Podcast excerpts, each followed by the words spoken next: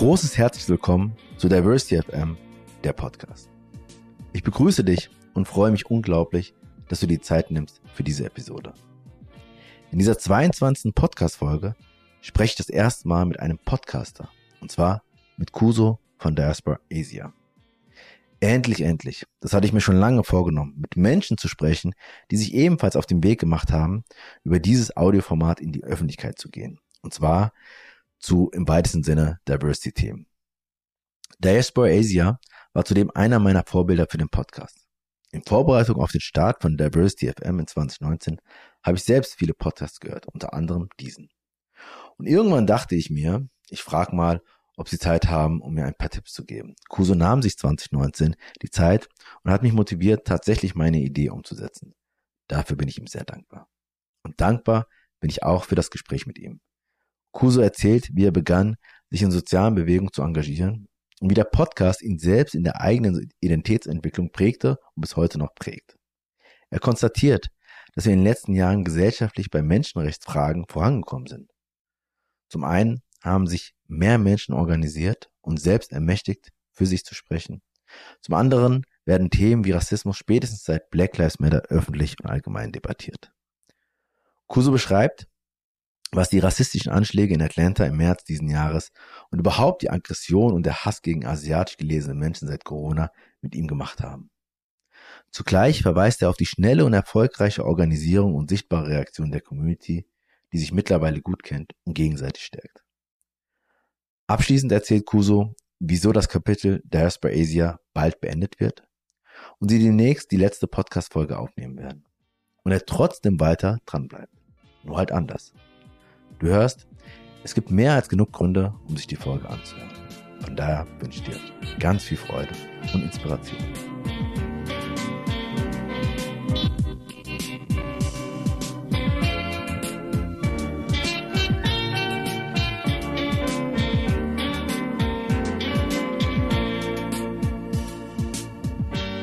Kuso, vielen Dank für die äh, Zusage. Ähm, äh, dass wir dieses Pod diesen Podcast machen können und diese, diese Folge. Ich freue mich mindestens aus zwei Gründen. Einmal, ähm, weil äh, ja, du, ihr einer der Auslöser wart, äh, dass ich selber einen Podcast gestartet habe. Wir haben ja, ich habe jetzt gerade gesehen, wir haben ja kurz telefoniert und ich habe deine Nummer noch eingespeichert von damals. Und das ist ja schon zwei Jahre etwa her. Das muss um die Zeit sein, äh, 2000 ähm, und 2019. Ähm, und genau, ich habe mit mehreren gesprochen, die selber einen Podcast machen und alle waren bereit, mit mir zu sprechen, obwohl sie sehr busy waren. Ähm, und genau, unter anderem du. Und das war einfach nochmal total schön. Und ich habe ja in der Phase auch viel, auch Podcast, viel mehr als ich jetzt äh, höre, komischerweise, äh, auch euren Podcast äh, damals ähm, auch sehr verfolgt und gehört. Ähm, ja, und weil es einfach, das eine ist sozusagen das Format Podcast, das andere ist aber auch ähm, das Thema, ja, migrantische Psilocybin, so die Themen. Ähm, und das war total schön. Also das das eine. Und das zweite ist, ähm, weil es das erste Mal ist, dass ich mit einem Pod, also in diesem, in diesem Podcast, in meinem Podcast, mit einer anderen Person spreche, die einen Podcast mache. Das heißt, ich habe die ganze Zeit am Anfang überlegt gehabt, wann fange ich damit an und wollte erst sozusagen erst im Herbst damit anfangen, aber dann war jetzt irgendwie doch Zeit und Zeit passt. Ähm, und deswegen freue ich mich, weil ich finde, ähm, also ich spreche ja mit stille Heldinnen. So, und ähm, ich finde, Podcast ist mittlerweile so ein wichtiges Medium, ähm, dass auch die Menschen, die das betreiben, auch etwas einfach zur Meinungsbildung beitragen. Ne? Und deswegen finde ich es total schön, mit Leuten zu sprechen, die das gleiche oder ähnliche machen wie ich. Also von daher vielen, vielen Dank nochmal ähm, für die Zeit und für das, ja, und für die Möglichkeit. Danke für die Einladung nach wie vor. Also ich freue mich auch, als du nochmal nachgefragt hast, war ich so, hm, was war das nochmal, weil das schon zwei Jahre her war. Und dann aber gleichzeitig, ah, wir hatten telefoniert und es ging voll darum, also wie du diesen Podcast starten kannst und zu sehen, dass das jetzt so Wirklichkeit ist, dann mal reinzugucken und reinzuhören, wie viel du gemacht hast, seitdem war so, wow, äh, hat mich sehr gefreut. Ja, wunderbar. Genau, und ähm, euer Podcast, das habe ich noch gar nicht gesagt, der ist Very Asia. Aber du musst mich nochmal korrigieren, wenn ich es ja. richtig, ja, genau, sehr schön. Und ähm, genau, ihr habt die erste Folge im August 2018 gemacht. Ähm, das war sozusagen das Intro. Ähm, und das sind jetzt fast drei Jahre. Ähm, und ich weiß ja auch, dass sozusagen, also das, da bin ich jetzt auch gerade, das zweite Jahr ist im August dann durch. Und dann ist immer die Frage, naja, wie, wie macht man das? Wie setzt man es nochmal neu auf? Es gibt Entwicklung, Veränderungen, ähm, so das Thema verändert sich, man selbst verändert sich und so weiter und so fort. Also das interessiert mich total. Ähm, ich wollte aber, ich würde gerne aber als erstes fragen, ob du mit dem Begriff, also ich habe dann nach langer Überlegung aus unterschiedlichen Gründen äh, den Titel Diversity FM gewählt ähm, und äh, würde dich gerne fragen, ähm, ob du mit dem Begriff Diversity was anfangen kannst, ähm, ob du da irgendwie, was verbindest du damit und ähm, ob du damit arbeitest oder aber auch sagst, hier, der Begriff ist kritisch ähm, aus den und den Gründen. Ja, Diversity spielt im Alltag eine große Rolle im Sinne auch von diesem Konzept. Ich äh, arbeite in der Fachstelle für Rassismuskritik in NRW. Das heißt, ich beschäftige mich eigentlich den ganzen Tag mit äh, Themen, die rund um Rassifizierung, also Rassismus, aber auch Rassismuskritik und eben Konzepte, die ja dagegen wirken sollen. Und so eins ist ja Diversity. Diversity geht ja davon aus, dass ähm, die Diversität der Gesellschaft, so wie Deutschland de facto ist, sich halt auch in Institutionen, in der Politik, in den Universitäten und so weiter widerspiegeln soll.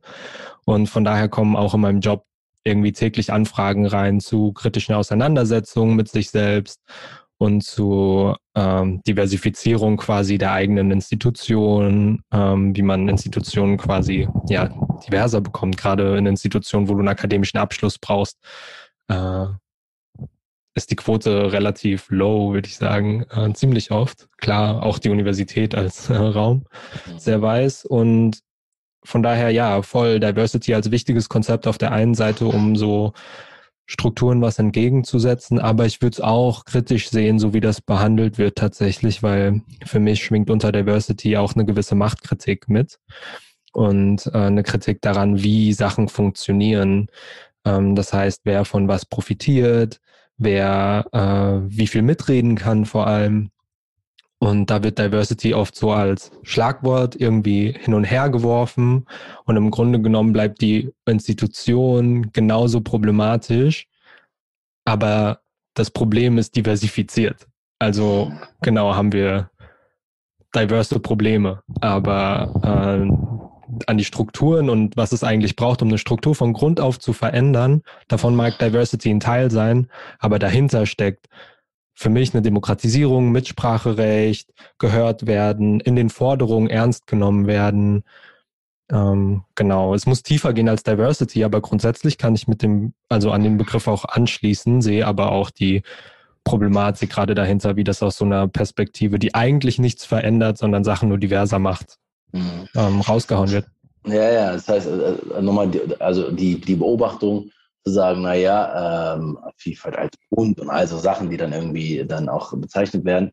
Aber ähm, du hast das machtkritisch auch zu sein und auch die Fragen von ähm, Rassismus und so weiter darüber auch, ähm, auch wirklich anzugehen. Und wir sagen, das eine weil das Problem ist, muss auch die Lösung, müsste ja dann auch strukturell sein. Aber da siehst du Defizite, dass sozusagen der zweite Schritt nicht getan wird. Genau, ich, also als konkretes Beispiel, ähm, wenn Leute, die von der, äh, die in dem Alltag, in dem Leben von der Polizei wahllos kontrolliert werden, also diese nachgewiesene Praxis des sogenannten Racial Profiling, also rassistischer Polizeikontrollen, ähm, durchgeführt werden, die Polizei zu diversifizieren und da mehr schwarze Menschen, POCs drin teilhaben zu lassen, ist so oft der Gedanke von Diversity, aber die Struktur, dass diese Kontrollen passieren, dass Polizeigewalt weiterhin passiert, dass äh, nichts in der Aufarbeitung passiert, beziehungsweise nur zwei Prozent überhaupt äh, rechtliche Konsequenzen führen müssen. Und das ist ein super geringer Teil von dem, was überhaupt zur Anzeige gebracht wird. Und die zur Anzeige gebracht werden, wiederum unfassbar kleiner Teil von der Gewalt, die Menschen täglich irgendwie äh, erfahren müssen. Da sehen wir so ein bisschen das Problem. Wird die Institution oder das Problem wird diversifiziert, aber die Struktur ändert sich eigentlich nicht. Und das ist jetzt ein extremes, also ein sehr wichtiges und prägnantes Beispiel, aber ich glaube, ähnlich läuft das halt auch in verschiedenen Institutionen. Ja, ja das ist mal ein gutes Beispiel. Ähm, und vielleicht beschreibst du nochmal, wie, wie bist du eigentlich? Ich meine, äh, vor dem Podcast gab es ja noch ein Leben äh, von dir und äh, jetzt geht es, dass wir jetzt alle Facetten deines Lebens ähm, ähm, ähm, kennen oder erfahren, sondern sozusagen, wie, was, was muss man sich vorstellen, wie bist du zu diesem Podcast? Also ich meine, das ist ja so eine Entwicklung. Was war davor? Was hat sich dazu gebracht? Sich ja. mit dem Thema und auch ähm, am Ende des, des, Tages dann auch ähm, auf die Art und Weise zu beschäftigen. Ja, äh, ich habe seit ich, äh, seit Anfang meiner 20er, ziemlich genau dann mit 20, äh, angefangen, äh, mich in sozialen Bewegungen zu engagieren. Das heißt für soziale Gleichheit, offene Grenzen, keine Grenzen am besten, ähm, Demonstrationen organisiert, verschiedene Aktionsformen, Interventionen im, Polit im öffentlichen Raum. Ähm, also genau, über Interventionen hinweg, äh, Bildungsangebote, aber auch Spaces, wo migrantische Menschen, schwarze Menschen, People of Color zusammenkommen können, Musik zu machen, ähm, Sachen zu malen, zusammen zu essen, also auch die schönen Sachen so, wo wir nicht irgendwie den ganzen lieben Tag über Rassismus reden müssen. Und ich glaube, dieser Podcast kann so auch als Ergänzung und weiterer Teil von meinem politischen Aktivismus gesehen werden, so in meiner politischen Arbeit. Äh, das hatte viel mit eigenem Struggle zu tun, dass ich äh, eine Krise hatte, wo ich zu Zeiten kaum irgendwie mein Zimmer verlassen konnte und so war, okay, ich muss weiterhin irgendwie oder ich will weiterhin diese politische Arbeit machen, weil es mir viel gibt. Es gibt viel zu tun. Ich habe irgendwie darin sehr viel gefunden, ähm, was mir, ja, was mich als, als Menschen irgendwie weitergebracht hat. Und es war für mich keine Option, das einzustellen. Dann habe ich einen Call rausgeschickt an Leute und habe so gedacht, hey, ich mache einen Radiosender und will Sets spielen. Ich habe auch aufgelegt früher und war so so eine Multimedia-Plattform eigentlich. Und dann ist China nach Frankfurt gezogen und ich war auch in Frankfurt zu dem Zeitpunkt und war so, hey, lass doch einen Podcast machen. Und wir sind beide Asian positioniert, haben uns durch den Podcast auch viel mit Asianness beschäftigt. Was heißt das eigentlich? Ähm, wie wirkt sich das auf unser Leben aus? Weil ich glaube, ich hätte mich vorher auch gar nicht als, als äh, deutsch-asiatisch identifiziert oder sowas. Diese Auseinandersetzung, vor allem mit Asianness, kam durch den Podcast, was ich voll spannend fand. Also ich glaube, für die Leute, die von Anfang bis äh, Ende quasi alles gehört haben, ist auch irgendwie ein großer Wandel und ein, ja, klar, ne, ich bewege mich, bin dynamisch, so wie alle anderen Menschen auch. Ähm, da mich wachsen zu sehen, mich selbst auch wachsen zu hören, quasi. Bisschen awkward und bisschen äh, so, äh, ja, viele Sachen würde ich natürlich nicht mehr so sagen, wie ich sie vor drei Jahren gesagt habe. Klar. Und gleichzeitig, ja, ist auch, wäre es sehr schrecklich, hätte ich damals alles gewusst oder den Punkt gibt es ja auch nicht. Absolut, absolut, absolut. Ähm, und bevor wir nochmal zum Podcast kommen, ähm, und jetzt ist es ja, es ist ja eine Sache, dass man sich irgendwie in der Schule, in der Gesellschaft ähm, ähm, ähm irgendwie mit den, diesen Fragen von äh, Rassismus, von Empowerment und so weiter, ähm, soziale Bewegung, hast du gesagt, beschäftigt. Ähm, aber gab es so einen so einen Knackpunkt oder so, so einen Beschleuniger oder so einen Ausgangspunkt, wo du gesagt hast, okay, ähm, ich lebe in der Gesellschaft, in der ich lebe, also vielleicht auch so eine Bewusstheit und gesagt, äh, gab es so einen Moment oder war das eher so schleichend bei dir? Hm. Es gab ziemlich genau einen Moment. Also natürlich, ne, du wächst in Deutschland auf, ich bin hier geboren. Jeden Tag kriegst du irgendwie durch irgendwas Kleines mit, du gehörst nicht so ganz dazu. Egal wie sehr du dich anstrengst, egal ob du in die Uni gehst oder Schulabschluss und so weiter. Ähm, aber ich glaube, so der eine Knackpunkt war tatsächlich, die Kämpfe geflüchteter Menschen zu sehen und zu sehen, hey, wir sind hier zusammen, wir sind in einem Raum, ich kannte die Leute vorher. Jetzt höre ich von ihrer politischen Situation und bin so, ja, als Ende, Ende Teenager, Anfang 20er Jahre hat mich das schon ein bisschen so wachgerüttelt, auch wenn das in meiner Familie nicht irgendwie weit, weit entfernt ist, Zwangsmigration, ähm, Kriminalisierung von Migration und so weiter und so weiter. Das konnte ich dann im Nachhinein einordnen. Aber diese Geschichten zu hören und dann ein paar Wochen später tatsächlich dann so dafür auf die Straße gehen zum ersten Mal, eine erste Demonstration und da zu stehen, super naiv, ähm, dass genau Menschen in Uniform da sind, auch um mir zu helfen und so und dann da zu stehen und einen auf den Deckel zu bekommen und so, also genau, Polizeirepression einfach, obwohl ich einfach nur random an irgendeinem Ort stand, war so, okay, irgendwas läuft ja ganz gewaltig falsch und mhm. wen rufe ich eigentlich, wenn die Polizei mir wehtut, so, also genau, wen soll ich da anrufen? Das war genau so mit 20 auf jeden Fall auch ein, ein Turn, als ich ein bisschen mhm. mehr gecheckt habe, um was es eigentlich geht oder um wie tief eigentlich so Sachen sitzen in der Gesellschaft. Hm, okay. Ja, ja, also ich meine, das finde ich nochmal, weil ich finde es so spannend, ne? Ähm, der Moment immer nochmal sich das anzuschauen und äh, ich meine, und dann gibt es unterschiedliche Reaktionen. Ne? Also viele äh, von denen, die ich kenne, die auch in ähnlichen oder anderen Situationen waren.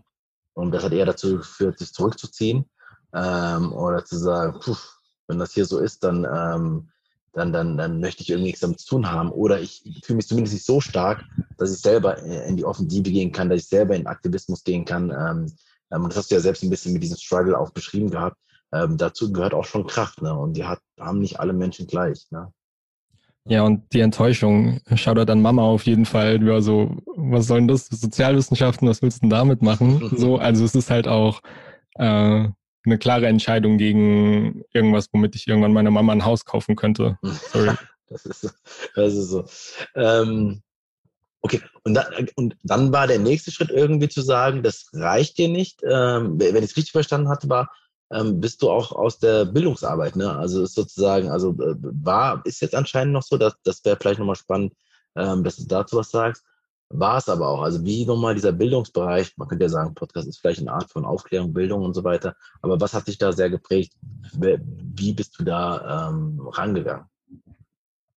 Genau, es war so, dann kam der Aktivismus und diese Arbeit in sozialen Bewegungen und immer vier Jobs neben dem Studium gehabt, immer irgendwie Sachen hin und her getragen, Schnee geräumt und so weiter. Und ich war so, okay, ich will versuchen, zumindest das, was ich kann, und das ist vor allem Labern, zu nutzen, um ähm, damit auch mein Geld zu verdienen, um nicht so komplett voneinander abgekapselte Baustellen zu haben. Heute denke ich mir, okay, es hatte auch Vorteile. Ich konnte die Jobs liegen lassen, wo sie waren und, und dann hat es mich einfach nicht mehr interessiert, ob da gerade Schnee liegt oder ob die Akte richtig reingeräumt war. Und äh, so bin ich quasi über den Aktivismus, habe versucht, das so recht zu fertigen, dass ich ja mich für soziale Ungleichheit, gegen soziale Ungleichheit einsetze, äh, an verschiedenen Baustellen da irgendwie bin und versuche auf der einen Seite Menschen zu unterstützen, auf der anderen Seite äh, Interventionen zu setzen im öffentlichen Raum.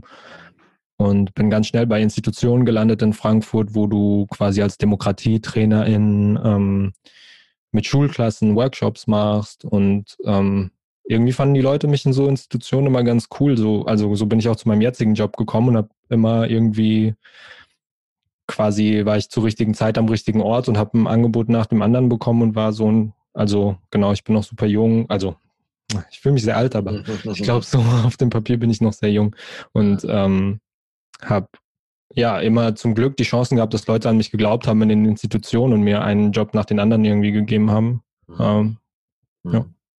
Und ähm, DemokratietrainerInnen, was muss, was muss man sich darunter verstehen? Also wie hast du was sagen, was würdest du sagen, was macht dieses Konzept aus oder äh, ja, was macht, ähm, was machen, was machen diese TrainerInnen?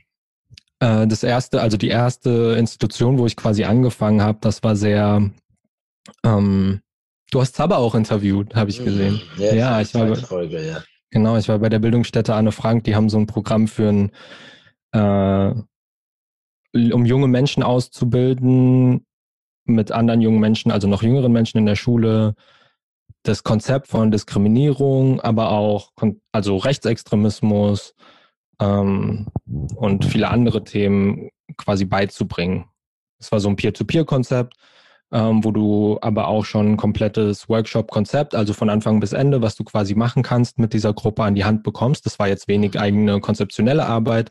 Und natürlich war aber jede Schulklasse irgendwie neu. Und ähm, das ist das Konzept der DemokratietrainerInnen, glaube ich. Also ich bin, äh, habe mir die Jobbeschreibung sehr lange nicht mehr durchgelesen, bin jetzt auch schon ein paar Jahre lang nicht mehr da, aber ähm, so hat das angefangen, ja. Okay, das hat angefangen. Und jetzt bist du da, wo du bist ähm, und in NRW, also sozusagen geografisch nochmal äh, gewandert.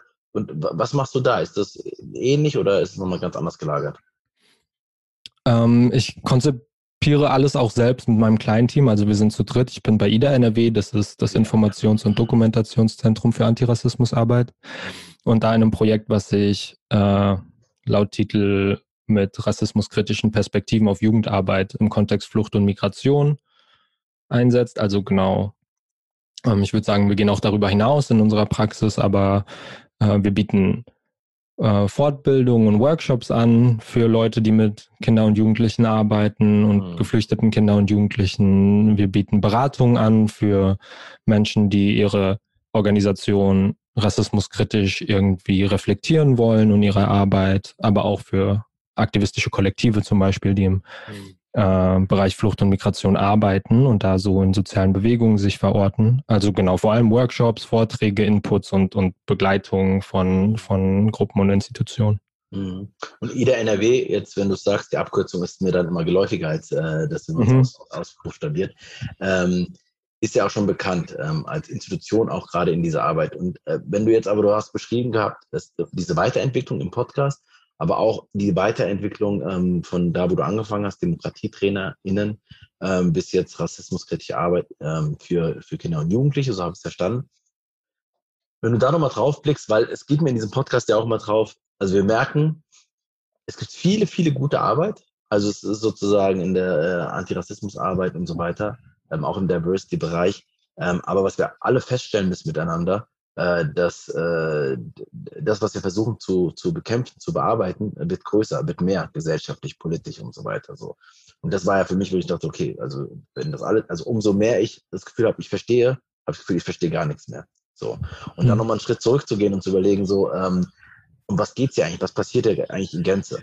Und wenn du auf das zurückschaust, äh, wo du angefangen hast und du sagst, hier, ähm, Dinge haben funktioniert, Dinge haben nicht funktioniert, ähm, aber äh, da, wo du jetzt stehst, wo du sagst, so, und wir können viel darüber reden, was alles sozusagen noch nicht funktioniert, was nicht ausreichend gemacht wird und so weiter. Aber wo würdest du sagen, das waren so Erfolge, würdest, würdest du sagen, oder was waren so Dinge, die du sagst, du glaubst, dass das in deiner Arbeit, wir reden dann nochmal über den Podcast und so weiter, aber in der Arbeit, in der du auch bezahlt wirst, dass das ein richtiger Weg ist, dass das ein richtiger Ansatz ist, dass das eigentlich breiter gestreut werden müsste. Hm. Ich glaube, so der letzte große Moment, wo ich das so gemerkt habe, was eigentlich alles schon passiert ist, äh, waren die Mobilisierungen um die Black Lives Matter Organisierung letztes Jahr. Selbstverständlich ne, sind Sachen daran kritisch zu sehen, warum passiert es in den USA, selbst wenn es hier, ne, sowohl mit Uri Jallo, jetzt Kosai K vor ein paar Monaten, also wenn auch hier Leute, Christi Schwundeck, die, die Liste ist äh, sehr, sehr lang, auch hier Leute in Deutschland durch äh, die gleiche Art von staatlich sanktionierter Gewalt quasi sterben. Warum muss es in den USA erst passieren und so weiter, verstehe ich, weil die USA auch wichtiger so popkultureller Referenzrahmen für Jugendliche ist, gerade für Jugendliche, die zum ersten Mal zum Beispiel auf eine Demo gehen. Aber ich habe daran gemerkt, was für ein unglaubliches Potenzial eine gute Organisierung wie zum Beispiel BLM, Black Lives Matter, auf einmal auf die Straße kriegen kann, auf einmal in die Institution tragen kann als Forderungen, die halt irgendwie gehört werden müssen. Was damit passiert, ne, ist eine andere Sache. Aber man kommt nicht mehr drum herum, das so zu machen. Und genau, manche Medienformate und sowas tun das irgendwie und dann wie diese letzte Instanz und dann gibt's aber mhm. direkt auch wieder was wie die beste Instanz, wo es so ist, nee, nee, nee, sorry, das könnt ihr nicht mehr machen. Hier ist eine Gegenöffentlichkeit gerade da. Ähm, das kann nicht mehr so durchgehen, wie es früher war. Und ich glaube, das ist ein großer Unterschied, dass es auf einmal Leute gibt, die ein Mobilisierungspotenzial nutzen können, was so vorher nicht da war und Leute, viel mehr Leute gibt, viel breiteren Pool an Menschen, die so sichtbar sein können, eben wegen auch Formaten wie Podcasts oder so, ne? Deswegen mhm. haben wir das auch gewählt, weil wir unsere eigenen Geschichten raustragen mhm. wollten, unsere eigenen Perspektiven irgendwie reingeben wollten und halt auch in dominante so äh, Erinnerungs- und Erzählgeschichtenkultur intervenieren wollten und sagen, nee, das ist nicht alles. Mhm. Ähm, wir sehen, was ihr macht, wir sehen, was passiert und, und hier ist das. Das im Internet vergisst, wird niemals irgendwie vergessen werden, weil das ist das Internet. Ja, das stimmt, das stimmt. Also sozusagen das, was wir Jahre, Jahrzehnte davor hatten, ähm, immer wieder zu erklären, zu rechtfertigen, dass es doch Rassismus gibt. Da hat sich was verändert, dass sozusagen nicht mehr das, also äh, auch mit Kabinettsausschuss gegen Rechtsextremismus, Rassismus, also sozusagen auch oben. Also kann man immer dann gucken, was daraus geworden. Aber ähm, dass so Dinge in so einem Kabinettsausschuss wie Rassismus äh, überhaupt benannt werden, das ist sozusagen eine neue Qualität, muss man sagen. Also leider aus tragischen äh, Beweggründen mit äh, Hanau und so weiter. Ähm, aber, aber immerhin kann man sagen, da sind wir sozusagen nicht am Ende, sondern ganz am Anfang, aber schon ein paar Schritte ähm, nach vorne gekommen. Und ähm, letztes, und dann würde ich gerne nochmal über den Podcast sprechen. Habe ich richtig verstanden, dass du sozusagen, wir hatten über Diversity gesprochen und ähm, dann kann man immer gucken, welche, ob man jetzt nur die AGG-Dimension meint, ob man darüber hinaus meint, aber auf jeden Fall, ob man einen horizontalen Ansatz hat oder nicht. Auch das ist immer wieder die Debatte, ähm, ähm, wo ich nicht finde, dass entweder oder, ähm, aber es gibt halt die einen, die sich auf das eine, auf, auf so bestimmte Dimensionen konzentrieren und andere, die wieder einen breiteren, breiteren Ansatz haben. war das bei dir auch eine, also weiß gar nicht, also ich würde jetzt mal sagen, vor allem Rassismus und so, das ist sozusagen ein starker Schwerpunkt. Aber ähm, ist das eine bewusste Entscheidung für eine Dimension oder ist das schon eher intersektional gedacht? Ähm, wie würdest du deine Arbeit da beschreiben? Ich sehe immer sehr viele Lücken in meiner Arbeit, aber ich habe durchaus den Anspruch, intersektional zu denken und das heißt vor allem eine materielle Ebene mit reinbringen, die oft vergessen wird. Also es geht nicht nur um Symbolpolitik. Dekolonisierung ist auch was sehr Materielles, was nicht nur bei einer Metapher bleiben darf, wie es in dem Text uh, Decolonize uh, is not a metaphor uh, gut beschrieben wird. Ähm, es darf nicht nur bei dem Abbau von Sensibilisierung gegen, für Rassismus bleiben oder sowas, ne? wenn Leute dann so Sensibilisierungstrainings anfragen, um ihre eigenen Vorurteile zu reflektieren.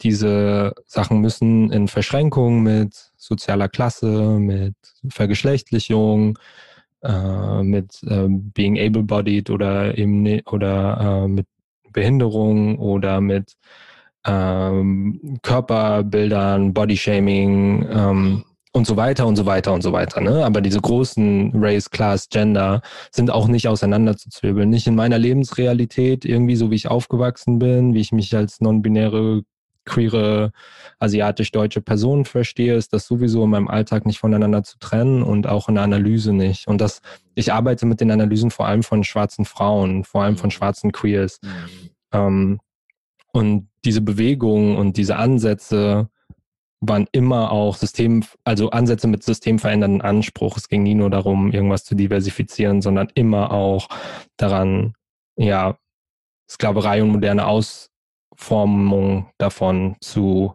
abzuschaffen, ne? eben nicht zu reformieren, sondern abzuschaffen. Und da sehe ich viel, wonach ich arbeite in Ansätzen des Abolitionismus, also quasi mhm. genau diese Bewegung, die sich damit beschäftigt oder so sich so einordnet, ähm, dass eben bestimmte Institutionen, bestimmte Machtstrukturen nicht zu reformieren sind, sondern eben komplett abzuschaffen. Und das geht nur aus einer intersektionalen Perspektive, mhm. die uns Combahee River Collective, wenn Leute mal kurz nachgucken wollen, super Manifest geschrieben haben, was nicht so lang ist auf Englisch. Mhm. Ich glaube, es wurde aber auch auf Deutsch übersetzt. Mhm. Genau. Und da mal so reinzugucken, wo sind eigentlich die Anfänge. Und da orientiere ich mich dran, da habe ich unfassbar viel zu lernen für mich selbst, aber auch für mein Auftreten nach außen so.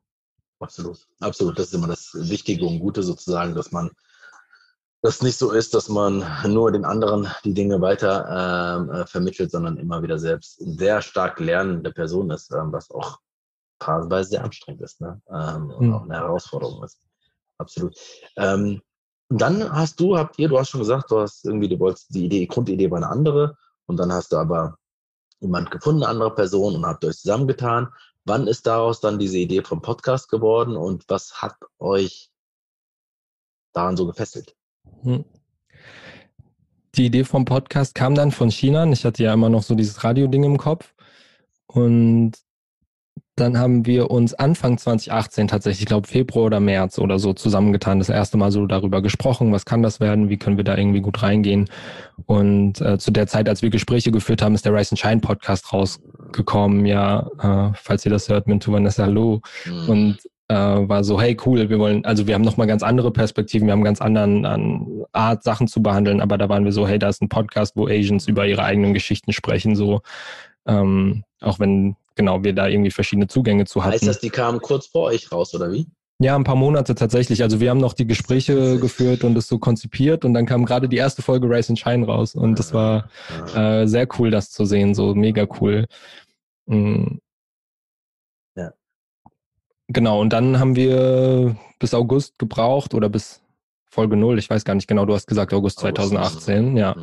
Ähm, bis wir dann tatsächlich das so weit hatten mit Logos, mit Patreon, mit, äh, kennst du ja alles, ne, Plattformen, sich selbst beibringen, wie man so Sachen produziert. Also ich meine, wir sind beide keine MedienwissenschaftlerInnen oder Technikpersonen oder, oder ne, JournalistInnen oder sowas, so haben wir wir haben von null angefangen, 0,0 und äh, genau, deswegen fand ich so cool, dass du angerufen hast, weil ich mir gewünscht hätte, ich hätte doch einfach mal bei Vanessa und Mintu oder bei irgend, ne, bei Frank Jong oder bei irgendjemand einfach mal so, hey, wir wollen das machen, Hilfe. Nee, aber ganz ehrlich, das war bei mir auch kein Selbstläufer, sondern ich habe irgendwann, ich weiß gar nicht, ich hatte erstens Zeit, es war meine, meine Elternzeit so, ähm, ähm, wir waren auf Bali und es war so irgendwie so, weißt du, Kreativität und du kannst einfach mal so, und dann zurückgekommen, da hatte ich ja einfach noch drei Monate und bin viel, ähm, mein Sohn hat in der Zeit äh, viel auch, äh, also war klein, hat geschlafen, Mittagszeit, zwei Stunden und das war für mich Podcastzeit und spazieren gehen. Ähm, so und irgendwann weiß gar nicht wie genau, dachte ich so, ich spreche mit den Leuten. Also was soll passieren, außer nein. Ähm, und alle, also ob jetzt äh, ihr, äh, Rice and Shine, halbe Kartoffel, äh, äh, kanakische Welle, ähm, ich glaube, das war's, ähm, so vier oder fünf. Mit allen hatte ich die Möglichkeit zu sprechen. Das war sehr, sehr hilfreich und alle waren sehr, sehr motivierend auch ähm, und haben mir nochmal hier und da ein paar ähm, Gedanken, äh, Gedanken zu geben. Aber ähm, jetzt mal darauf zurückkommen, auf diese Gründungsphase letztendlich. Ähm, äh, warum hat, hattest du oder hattet ihr das Gefühl, ähm, weil ich meine, ihr habt Bildungsarbeit gemacht, das ist ja sozusagen nicht im stillen Kämmerchen, das ist sozusagen schon in die Institutionen rein, in die Gesellschaft rein und so weiter. Ähm, warum über das Format? Ähm, weil ich da im Diasporasia Podcast sagen kann, was ich will, ohne dass ich mich für die Institution rechtfertigen muss oder so, oh nee, Kus ist zu radikal oder kommt schon wieder irgendwie mit Polizeikritik an oder sowas, ne, was einfach auch für Institutionen dann nicht oft nicht einfach ist.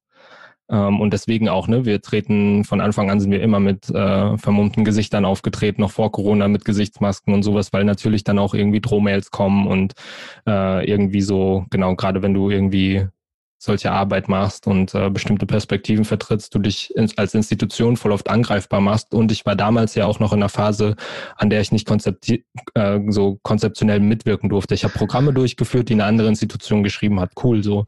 Aber in meinen sozialen Bewegungen, in meinen autonomen Gruppen, in, meinen, äh, in meinem Podcast kann ich reden, so wie ich will, kann ich sein, so wie ich bin und einfach so ähm, dass die Menschen das ungefiltert hören, mit allen Fehlern, ne? mit allen Fehlern, die ich da gemacht habe, mit allen Sachen, die ich heute nicht mehr sagen würde. Aber ich muss mich vor keiner Institution, vor keinen GeldgeberInnen, außer meiner eigenen Community, von denen wir Spenden bekommen, rechtfertigen und kann deswegen die authentischste Arbeit machen, die ich überhaupt machen kann. Und das ist eben der Podcast gewesen. Das finde ich total spannend. Auf das gehe ich auch gleich nochmal ein. Ähm was ist auf der einen, also dieses Freiheitsgefühl von sagen, ich bin hier ich und ich mache das so, ich sehe das ähnlich. Ähm, und ähm, das andere aber zu sagen, du hättest ja auch diese Radioidee machen können, ihr hättet auch, ähm, ich weiß nicht, schreiben können, ähm, Artikel veröffentlichen können, so, also warum das? Hm.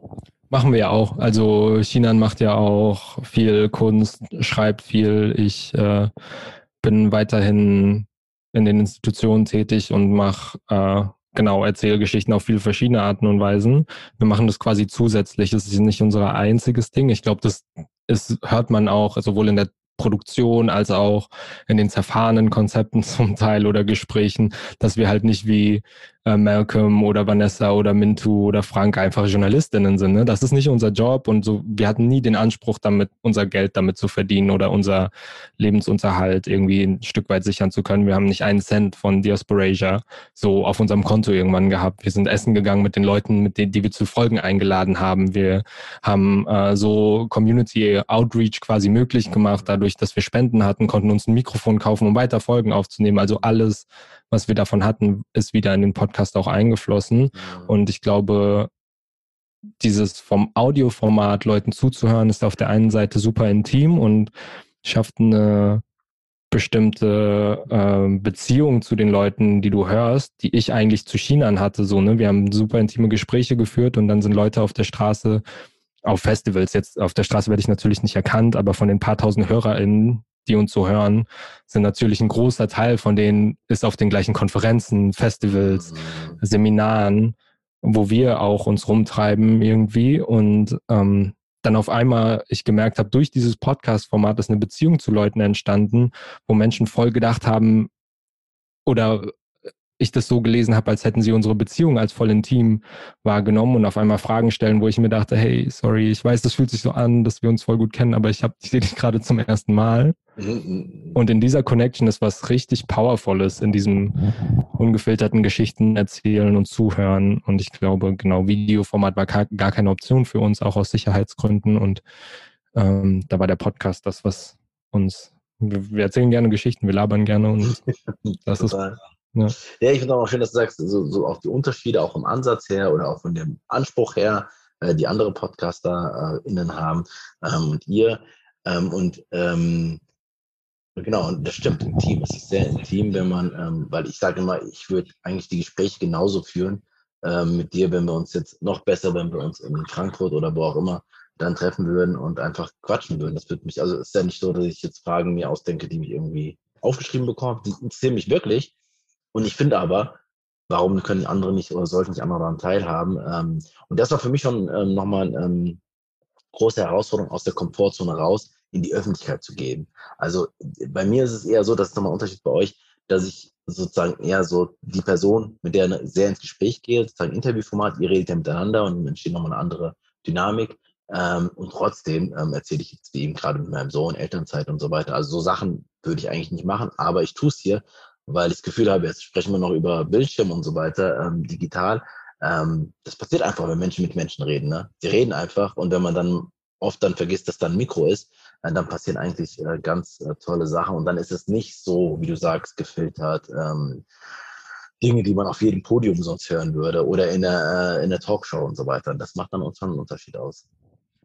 Und wie oft wir China und ich auch Gespräche hatten, gerade also die Leute, die unserem Podcast so ein bisschen folgen, wissen ja auch, dass wir sehr unregelmäßig oder eigentlich letztes Jahr eingestellt hatten und ähm, also das Podcast-Format, wir machen weiterhin, haben Demonstrationen mit organisiert und so weiter, geben unser Community-Geld immer auch an die Community weiter, um so Sachen, wenn die in, wie in Atlanta passieren, zu supporten, haben dann nochmal Folgen aufgenommen und haben auch eine Abschiedsfolge gerade geplant ähm, wo wir jetzt sagen, okay, das wird erstmal die letzte Folge mit uns beiden nochmal.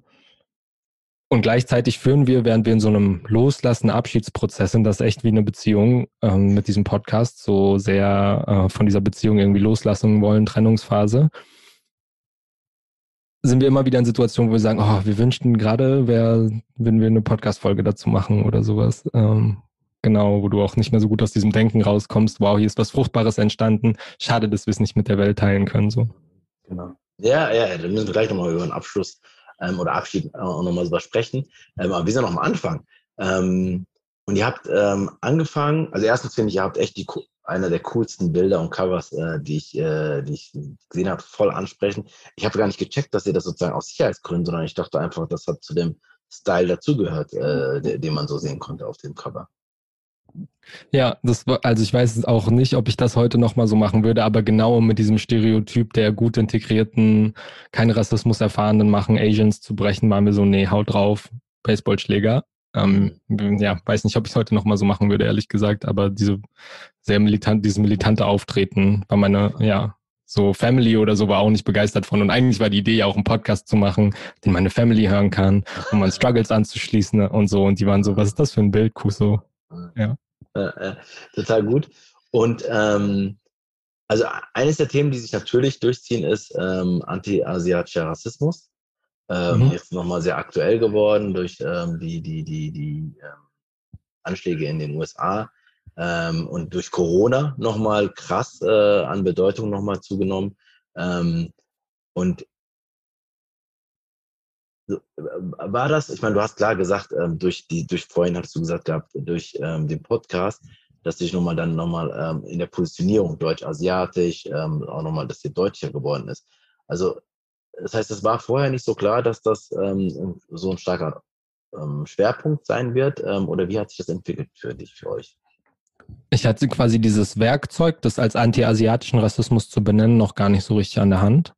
Ich wusste nicht, dass es eine asiatisch-deutsche Community gibt. Also eine asiatisch-deutsche sich als politisch verstehende Community. Es gibt so viele, ich bin in einer äh, philippinischen Community groß geworden, teilweise auch, ne? Mindestens einmal die Woche da gewesen.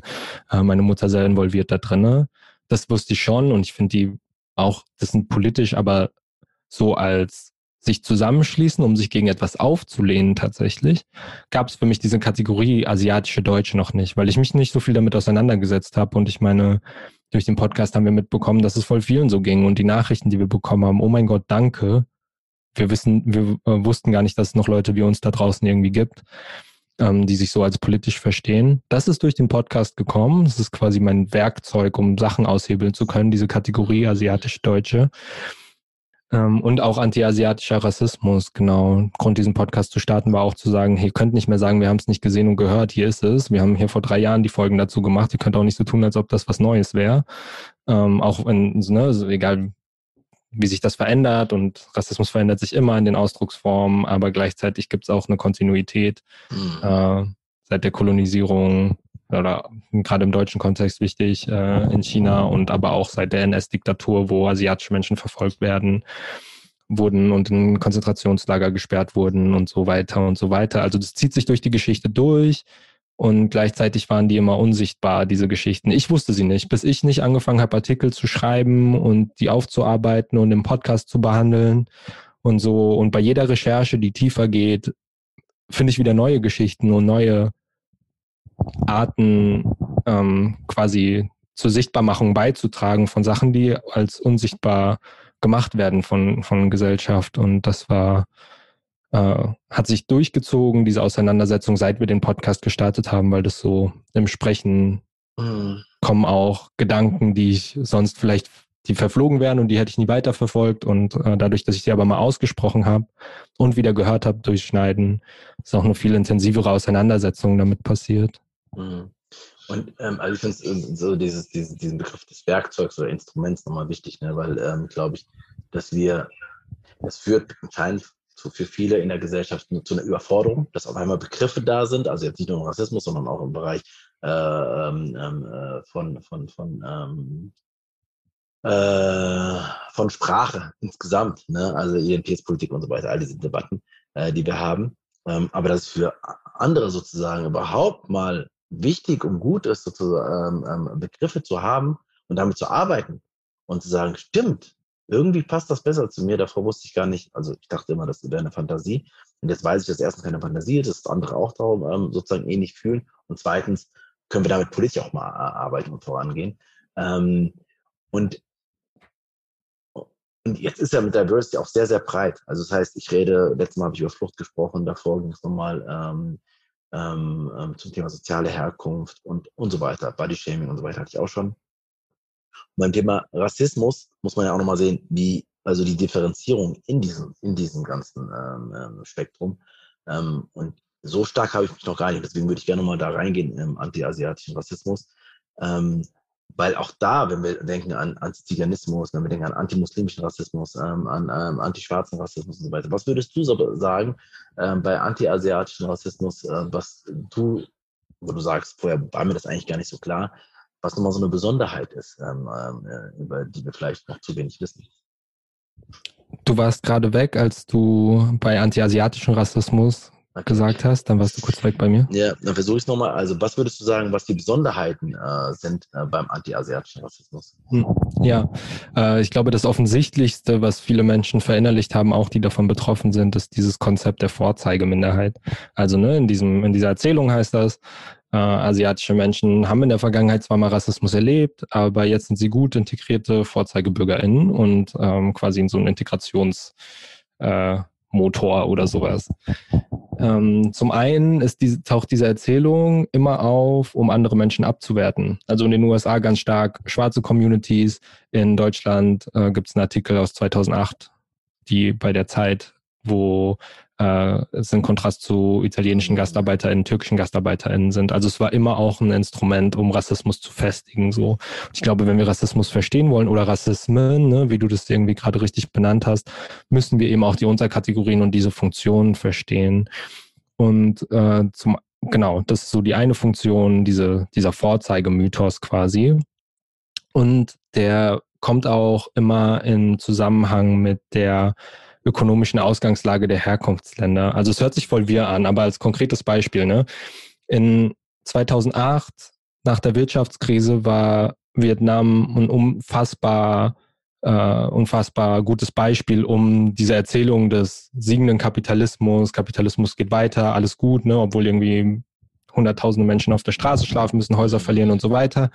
Nach der großen Wirtschaftskrise aber Vietnam ist äh, quasi Motor und steht für den Erfolg des Kapitalismus oder äh, anderes Beispiel äh, Japan in den 60ern, wo genau die gleichen Artikel geschrieben wurden. Eben diese Artikel über gelungene Integration, äh, Ausbildung und Abschlüsse werden anerkannt und so weiter.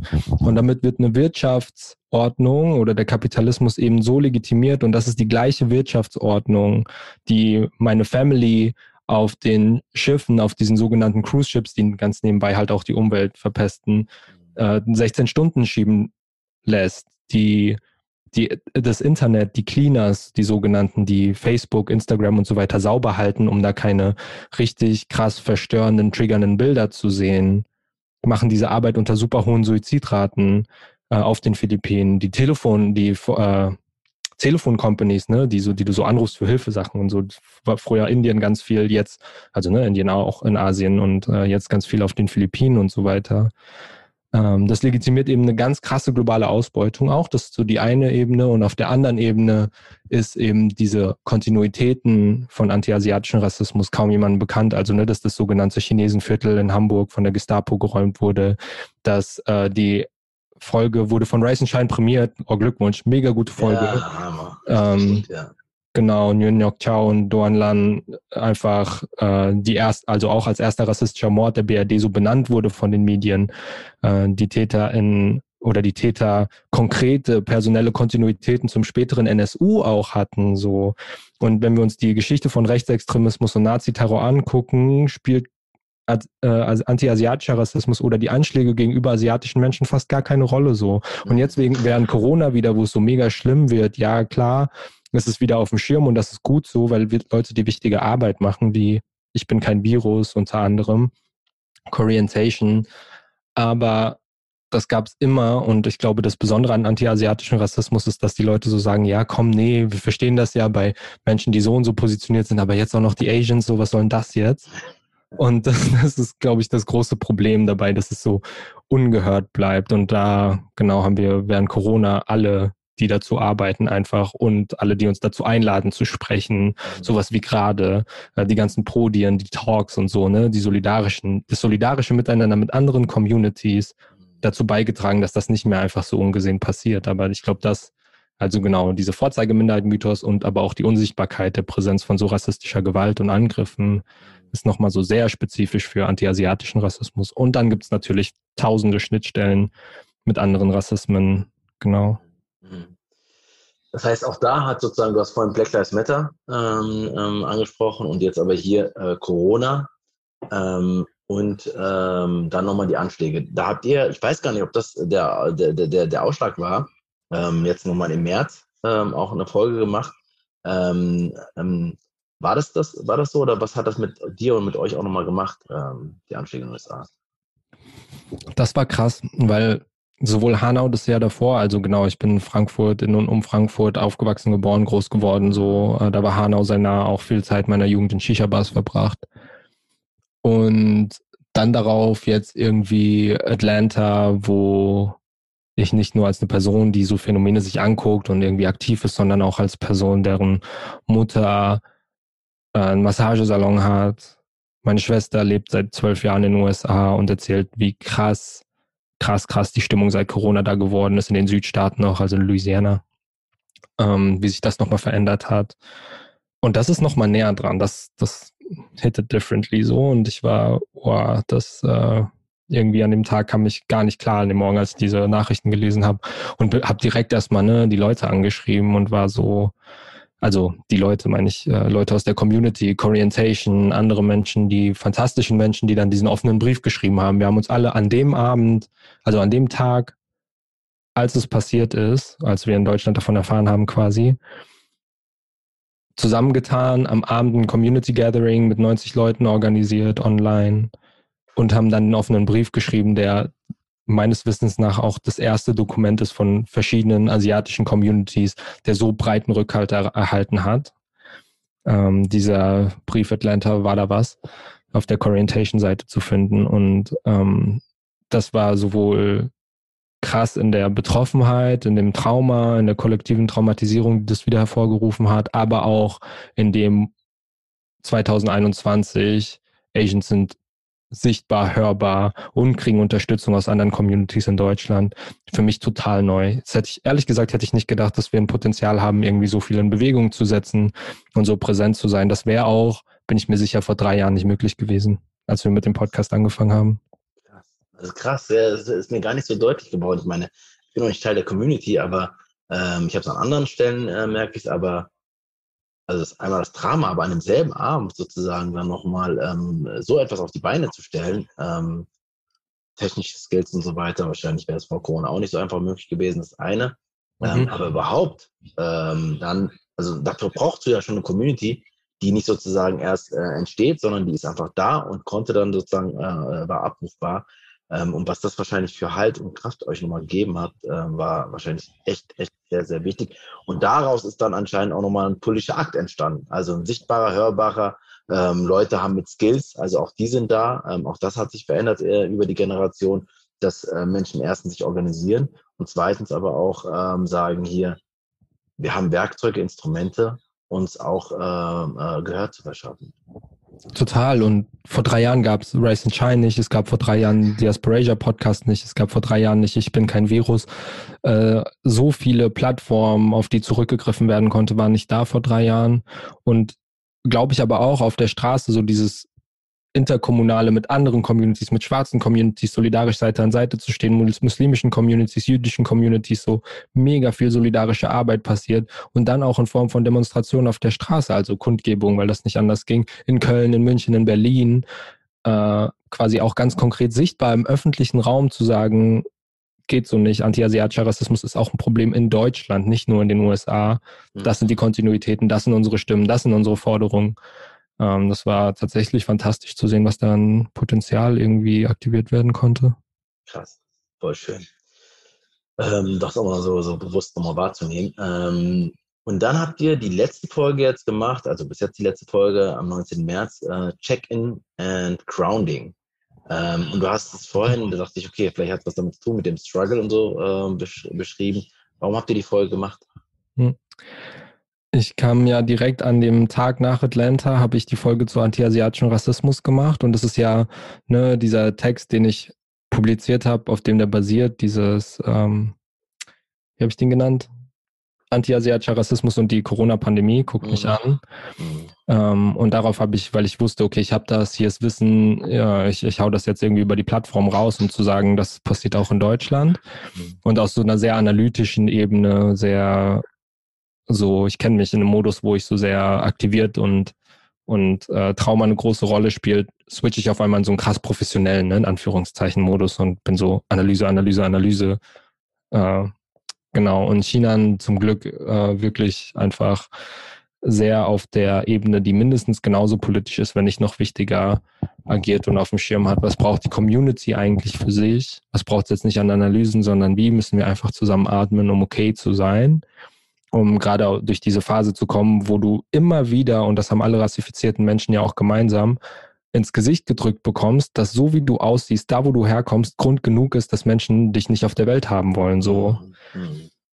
was brauchst du eigentlich, um diese Erkenntnis irgendwie Leuten vermitteln zu können? Und du brauchst gegroundet sein, du brauchst Wohlwollen und äh, irgendwie Intimität und Zusammengehörigkeitsgefühl. Und China ist einfach fantastisch darin, das zu machen. Und das war eben mit dieser Folge so. Und bevor China oder bevor wir die released haben, hat China mir die geschickt. Und ähm, ich saß gerade auf dem Fahrrad, mit dem Fahrrad gefahren irgendwo in den Bergen und habe so mit China zusammen geatmet und so eingecheckt und so aus diesem totalen Aktivierungsmodus rausgekommen und gemerkt, so, boah, wie wichtig das gerade für meinen Körper und für mich als Ganzes ist. Äh, da zu sein, einfach im Moment sein zu können. Und ich glaube, eine ganz, ganz praktische Intervention auch, weil auch die Trennung von Körper und Geist ist eine koloniale Trennung. Und um die zusammenzuführen, ist das so ein cooles Tool, so wichtig, irgendwie die mit einzubeziehen. Und China hat da so eine mega gute Arbeit gemacht mit dieser Folge. Geil, Geil. voll schön.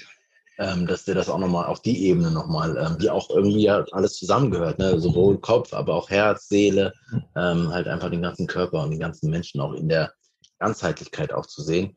Ähm, und wenn wir jetzt ähm, nochmal schauen und du sagst, also geht Richtung Abschied, ähm, hab das sozusagen, ähm, ich kriege das von anderen Podcasts mit, sozusagen, ja, Abschied, dann gibt es nochmal eine Rückkehr, dann gibt es sozusagen, erstmal sind die Folgen draußen so, die gehören jetzt der Welt, ähm, das ist so. Ähm, ich weiß gar nicht, musst du nochmal schauen, ne, wie viel du da reingehen willst und nicht auch darüber sprechen willst, weiß ich gar nicht, aber ähm, wieso, also wie, wie, diese Entwicklung und warum sozusagen jetzt ähm, diese nächste Phase?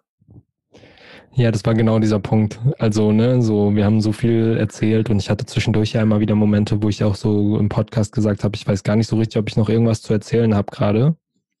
das glaube ich gar nicht mehr so sehr, sondern diese Frage von, was macht uns eigentlich wirklich sicher? Wie kann eine Welt aussehen, die nicht auf Polizei angewiesen ist? Wie können wir da konkret Ressourcen abziehen, so dass nicht zwei bewaffnete Menschen irgendwo hingehen, wenn Leute im Park einen Joint rauchen oder sowas, sondern dass wir wirklich diese Forderung eben von sozialen Problemen, äh, soziale äh, Antworten auf soziale Probleme, wie das Abolitionistinnen formulieren, mich annähern kann. Und ich merke, das passiert bei mir an einer anderen Baustelle als am Podcast und das ist auch gut so.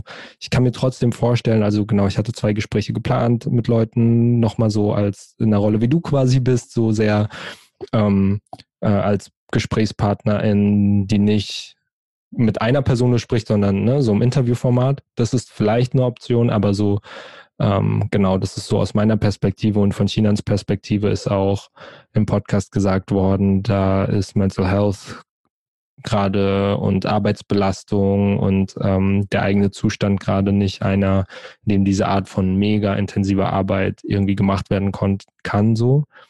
Wer unseren Podcast kennt, wie sehr wir an unsere Grenzen in Gesprächen gegangen sind, wie viel wir von uns preisgegeben haben, wie intim das war, hatten wir oft echt Tage danach noch so ein voll das Loch einfach und wir haben da echt nicht ressourcenorientiert gearbeitet oft, aber auch die Auseinandersetzung mit solchen Themen in dieser Art und Weise ist super intensiv. Also genau, es hat, glaube ich, bei uns beiden ein bisschen verschiedene Gründe, aber trotzdem auch dieser Grund, also dass wir beide was anderes gerade brauchen als so wie wir gearbeitet haben, ist voll wichtig. Und wir freuen uns auch mega. China kommt nächsten Monat, jetzt China fertig geimpft, ich auch dann nächsten Monat, dass wir uns das erste Mal wieder einen Tag oder zwei wiedersehen. Wir skypen viel, wir sprechen miteinander und ich freue mich einfach auch auf eine andere menschliche Beziehung zu China, die nicht irgendwie diesen Podcast immer inne hat. Ähm, genau, es war, ein, es war ein Kapitel, wir lassen uns eine Nudelsuppe tätowieren. Ich glaube auch deswegen so voll schön. Aber es ist cool, so ein Closing zu haben und zu sagen, okay, wir brauchen gerade was anderes und unsere Wege führen uns in andere Ecken gerade ähm, mhm. als das, was wir mit Diasporasia gemacht haben. Und das ist ein schönes Gefühl. Diasporasia wird weiter existieren als Plattform. Wir werden weiter damit Community-Arbeit machen, unsere Netzwerke zur Verfügung stellen und so weiter. Aber dieser Aufnahmemodus, aha, ist jetzt erstmal für uns beide zumindest so nicht mehr vorgesehen, nach der Abschlussfolge, die jetzt kommt. Mhm.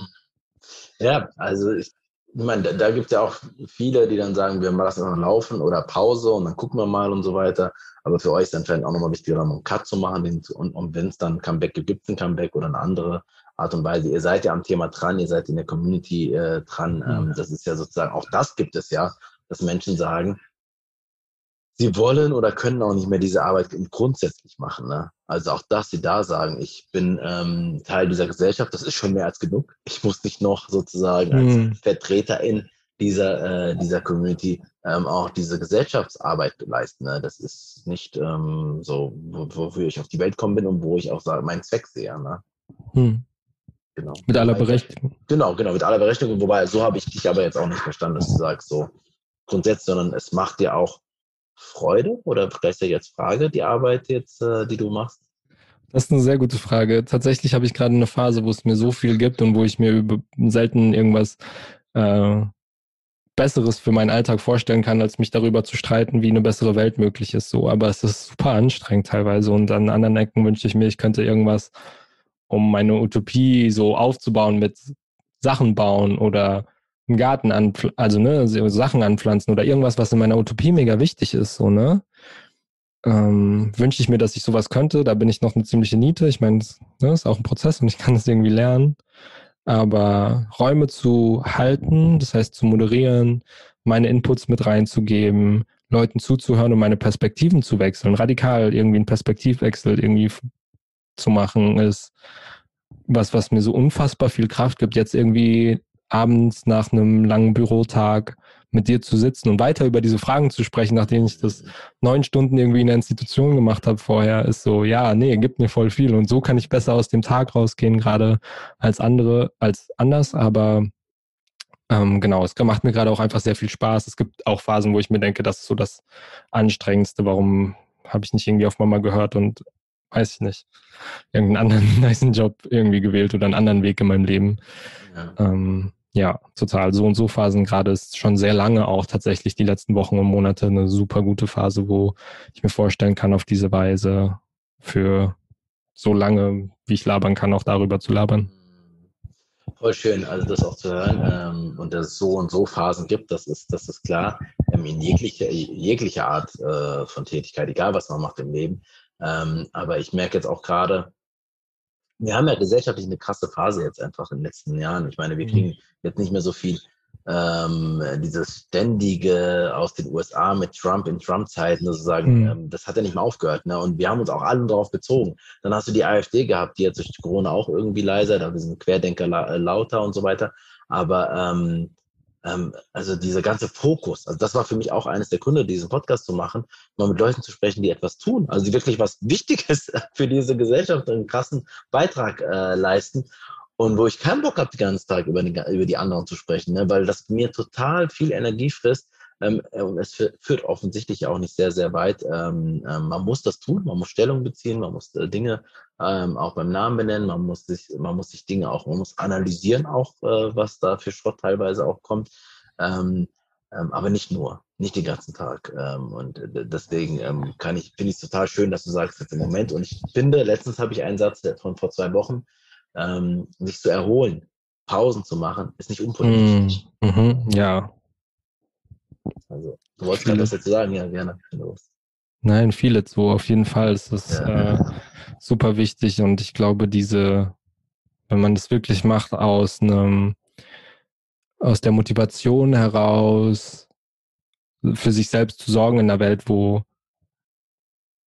es nicht gewollt ist, dass du eine bestimmte gesellschaftliche Positionierung einnimmst, so dass du bestimmte Aufgaben erfüllst, die nicht für dich vorgesehen waren, als du geboren wurdest.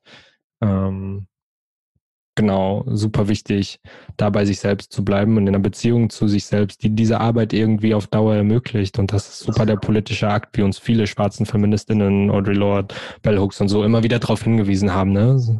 Absolut, absolut, total schön. Ähm, abschließend würde mich nochmal interessieren, du sagst, du bist gerade in einer guten Verfassung und du bist gerade sozusagen, es macht dir Spaß, was du machst, ähm, fühlt sich auch gut aufgehoben. Ähm,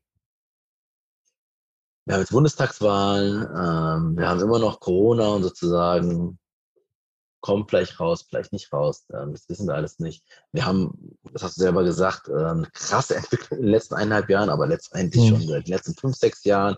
Du hast die positiven Dinge beschrieben, ähm, was sozusagen alles also wir haben die Attentate und wahrscheinlich werden die leider weiterhin da sein, aber wir mhm. haben sozusagen auch, dass teilweise daraus etwas entstanden ist. Wie blickst du auf das, ähm, äh, wie wir gerade da sind und auf das, was in den nächsten Monaten, Jahren auf uns zukommt? Voll spannende Frage. Wenn ich sehe, was letztes Jahr passiert ist, was gerade passiert, schon auch positiv mit super vielen Menschen, die super viel wuppen wollen. Ich glaube, hättest du mich vor den Mobilisierungen letztes Jahr gefragt, war ich so, okay, wir kennen das, Europa hat sich noch nie vorher so krass nach rechts bewegt, auch nicht Anfang des 20. Jahrhunderts, da waren es wenige Staaten, die so eine krasse, also ne, Aufkommen des Faschismus und so weiter. Und aber so diesen kompletten Rechtsruck durch ganz Europa durch gab es ja so noch nicht. Und wenn du auch in die Geschichte guckst und siehst so, okay, dann kommt jetzt eine schwere Krise, diese, dieser wirtschaftliche Crash wird jetzt voll folgen, so, ne, ist keine Frage. Und dass vor allem in Europa äh, wirtschaftliche Krisen gepaart mit einem Rechtsruck nicht irgendwie linke, coole, wichtige Antworten, die gesellschaftliche Teilhabe ermöglichen für viele Menschen hervorkommen, sondern leider in der Vergangenheit eher so, hm, ja, Faschismus und Krieg. Und ich will, das war so die Perspektive, die ich hatte und ich will das gar nicht so an die Wand malen. Ähm, ich gucke jetzt in die Zukunft mit unfassbar vielen Menschen, die angefangen haben oder die auf einmal sichtbar wurden, so mega wichtige Arbeit zu machen ähm, mit einem Einrücken von Institutionen aufgrund von gesellschaftlichem Druck. Also müssen sie einfach, ne, das ist eine wichtige Errungenschaft, irgendwie den soziale Bewegung und Druck irgendwie aufbauen konnten. Ich glaube, dass auch das wird weitergehen. Ich glaube, auch das ist ein Grund für so einen starken Rechtsdruck, ne, dass irgendwie Forderungen erkämpft wurden, hart, hart, hart erkämpft wurden und nicht nur seit ich den Diasporasia Podcast mache, sondern die 10, 30, 300 Jahre davor auch, wo Leute diese wichtige Arbeit machen. Und ich glaube, wenn wir das auf dem Schirm haben und voneinander lernen, und da wünsche ich mir, glaube ich, auch viel mehr so intergenerationelleren Austausch, mehr von den Bewegungen, die vor mir kamen, zu lernen, um nicht nochmal von neu anzufangen, sondern auch bewusster darauf aufzubauen. Ich glaube, oft funktioniert das unbewusst. Ähm, blicke ich sehr, sehr positiv in eine in, in, in die Zukunft, weil ich auch jetzt als Präsenz ne, wahrnehme, was an Alternativen da sind, was an Schlagkraft da sind und was für also was für unfassbar starke Werkzeuge die Alternativen sind, wie wir auf uns aufpassen, Corona-Bubbles, die nicht irgendwie in dieses Modell von, okay, du hast einen anderen Haushalt oder eine Person, mit der du dich treffen kannst oder sowas, so Beziehungsmodelle anders zu leben, Frage von Sicherheit, Probleme anders zu klären, Gewalt anders zu transformieren, als die Polizei zu rufen. Das viel davon findet in der Gegenwart statt, in allen Ecken und Enden der Welt. Ähm, Gerade sind die Zapatistas eine soziale Bewegung aus äh, Südamerika auf Weltreise und versuchen, also ne, und connecten und tragen dieses Wissen weiter und so. Und ich glaube, diese Connection, diese Verbindung in Beziehung sein mit anderen Leuten, die für äh, ähnliche Sachen kämpfen, das wird sehr wahrscheinlich viel stärker werden. Und wenn ich auf diese Ecke gucke, Widerstandspotenzial, Liebe füreinander, ähm, Beziehungen in sozialen Bewegungen, dann bin ich irgendwie sehr optimistisch. Aber das ist auch der heutige Tag und die jetzige Phase. Mal gucken, wie das in einem Monat oder zwei aussieht. Egal, wie es dann ist.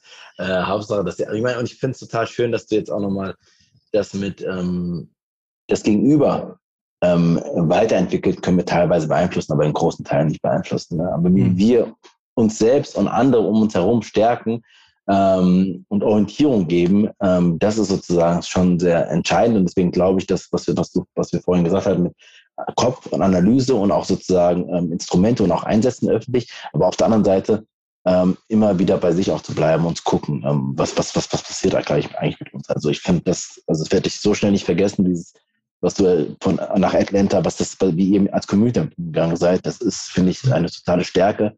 Und wenn wir sehen, dass das vor drei, vier Jahren nicht da ist, ähm, und deswegen hoffe ich, dass ihr auch mit dem Gefühl von wirklich auch ähm, Stolz, ich weiß, das ist ein schwieriger äh, Begriff, aber ich finde, ähm, also für mich selber finde ich jetzt auch nochmal schön, ähm, auch trotz in dieser Phase nochmal mit dir zu sprechen, weil ich glaube schon, und ich meine, es geht ja nie um die Quantität von, wen habe ich mit mhm. meiner Arbeit beeinflusst. Es kann ja kein Gradmesser sein ähm, ähm, oder nicht der hauptsächlich Gradmesser, sondern ähm, selbst wenn das nur die Einzelnen sind, die im Seminar sind, die da gerade zugehört haben und so weiter, finde ich das schon so beeindruckend.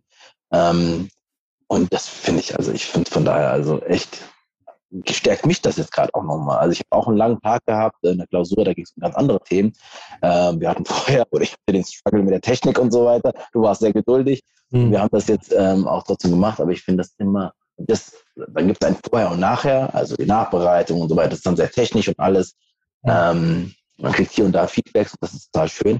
Aber das eigentliche ist, ist das Gespräch sozusagen. Und das ist in Verbindung gehen. Ne? Und ähm, das finde ich so kraftvoll und auch so entscheidend. Und dann merke ich jeden Monat, spätestens jeden Monat wieder, ähm, auch in den Trainings, Diversity Trainings und so weiter, warum ich das mache, dass trotzdem, was, was bei uns passiert und das nicht, was heute Abend und was morgen wieder los ist, ähm, aber dass wir sagen, dass wir vielleicht wissen, da gibt es Menschen, an die ich mich wenden kann und die sozusagen relativ schnell verstehen, wie es mir geht und relativ schnell anknüpfen können und mir auch relativ schnell Kraft geben können. Ja, total. Es geht mir genauso. Also in dem Gespräch mit dir jetzt. Und ich bin so sehr, ja, irgendwie dankbar, weil ich das Gefühl habe, das häuft sich tatsächlich. Ich glaube, so, ich bin auch sehr großer Fan von Ansätzen, Beziehungen tiefer zu, also Beziehungen tiefer und damit auch Bewegungen tiefer, eher tiefer als in die Breite so voll. Ähm, ich glaube, es braucht beides, aber gerade tiefe Beziehungen sind so wichtig. Und ich glaube, ich weiß nicht, ob das jetzt ist, weil ich in so einer Lebensphase bin oder, oder weil sich eben so viel bewegt, aber ich glaube, das häuft sich in letzter Zeit irgendwie. Und da denke ich mir sehr viel öfter als früher so, wow, äh, das hat viel mit mir gemacht und mich nachhaltig irgendwie beeinflusst. Sei es ein Satz gewesen, den ich da irgendwie draus mitnehme oder so. Und das merke ich schon auch, ja. Auf jeden Fall. Sehr cool. Danke dir vielmals, Buso. Danke dir.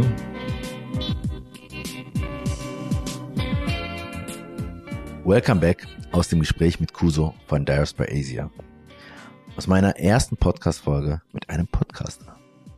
Mir hat es unglaublich Freude bereitet, mit Kuso zu sprechen. Insbesondere aus zwei Gründen. Zum einen bin ich wieder auf einen neuen stillen Helden gestoßen, der sich schon sehr früh auf den Weg gemacht hat, sich aktiv einzumischen, sich zu organisieren und hör- und sichtbar zu sein. Und das macht Kuso auf unterschiedliche Weise. Und dabei hat er auch gelernt, auf sich und seine Kräfte zu achten um den Menschenrechtsmarathon gehen zu können. Zum anderen hat es mir viel Freude bereitet, mit einem anderen Podcaster zu sprechen und so die Motivation, den eigenen Weg und auch die Herausforderung, die dieses Format mit sich bringt, besser zu verstehen. Kuso sagt, dass er im Podcast sagen kann, was er will, sein kann, wie er will und sich authentisch zeigen kann. Darüber hinaus konnte sich die eigene Identität, die Verortung als deutsch-asiatisch entwickeln. Und sie konnten eine Beziehung aufbauen zur Community, zum Thema und untereinander. Der Podcast war also viel Arbeit, hat aber beiden sehr viel auch gegeben. Ich habe sehr viel gelernt und bin unheimlich froh für das Gespräch.